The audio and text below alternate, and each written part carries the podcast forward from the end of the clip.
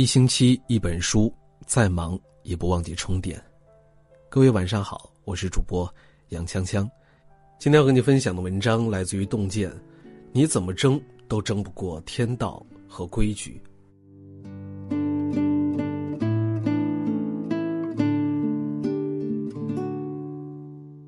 人算不如天算，天的一算是什么呢？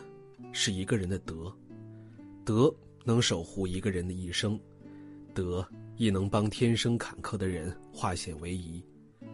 人的富贵贫贱、穷能寿化，其中以寿元最难算得准，因为它涉及八字以外的多方面因素。例如，人们常说积德可以延寿，损德则减寿，亦有时禄尽则命尽之说。《诗经》上也说，人应该时常想到自己的所作所为合不合天道。很多福报不用求，自然就会有了，因此求祸求福全在自己。虽然说是上天注定，但是还是可以改变。你只要将本来就有的道德天性扩充起来，尽量多做一些善事，多积一些阴德，这是你自己所造的福，别人要抢也抢不去。易经上也有为一些宅心仁厚、有道德的人打算。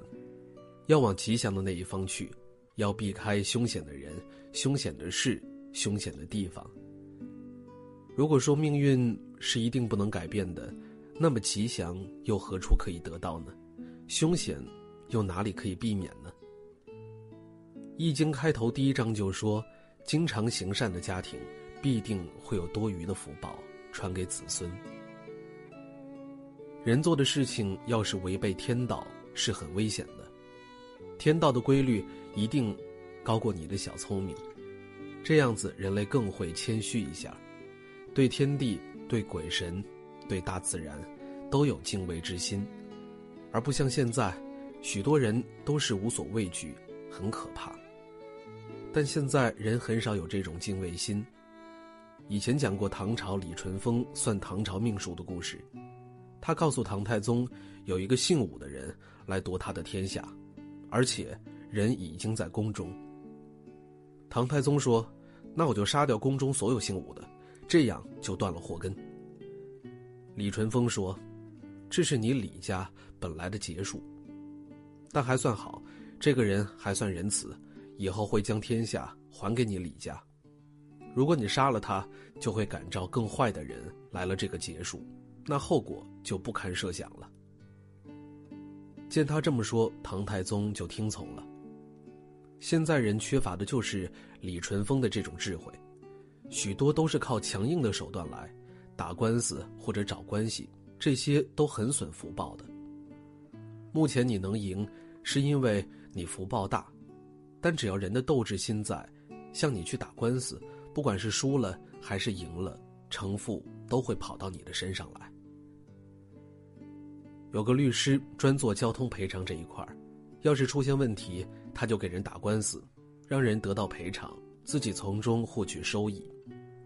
他的一个报应就是很爱赌博，不仅不剩下钱，还到处的欠债。这是为什么呢？好比一出现问题，比如说车出问题，本来是化解恶因的一个机会，但现在人太聪明了，出了问题就找赔偿，钱赔偿来了。灾祸也一样来了。可叹，世间少有人能懂这个道理。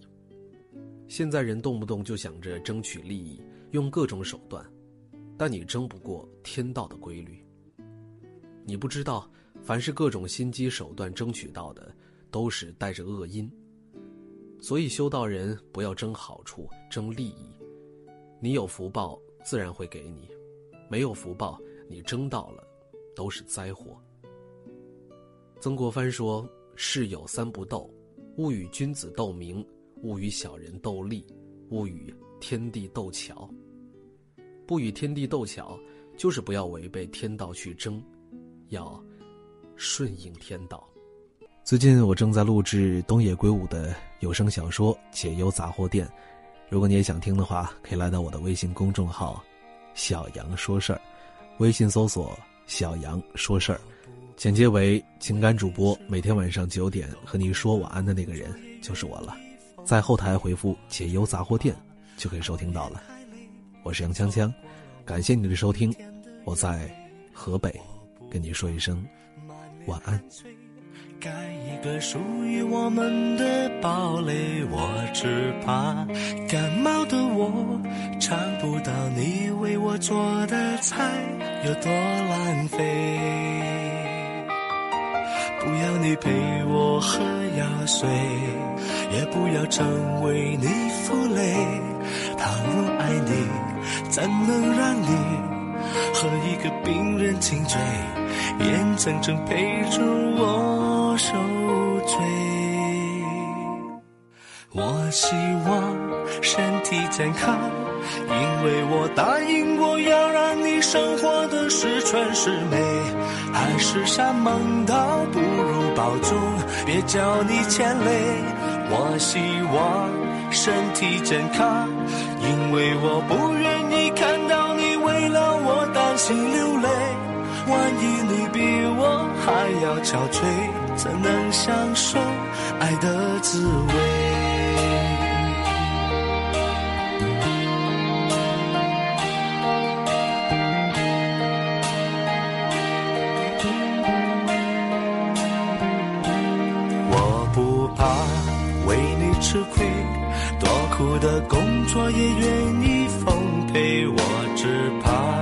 熬夜太累，错过了我们明天的约会。我不怕满脸汗水，盖一个属于我们的堡垒。我只怕感冒的我尝不到你为我做的菜有多浪费。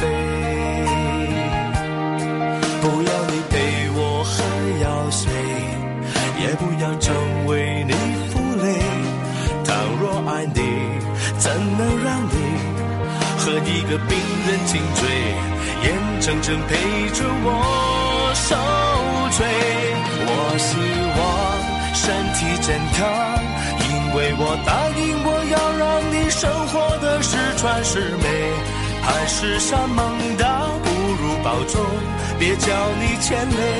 我希望身体健康，因为我不愿意看到你心流泪。万一你比我还……要憔悴，怎能享受爱的滋味？我也曾把我光阴浪费，甚至莽撞到视死如归，却因为爱上了你，才开始渴望长命百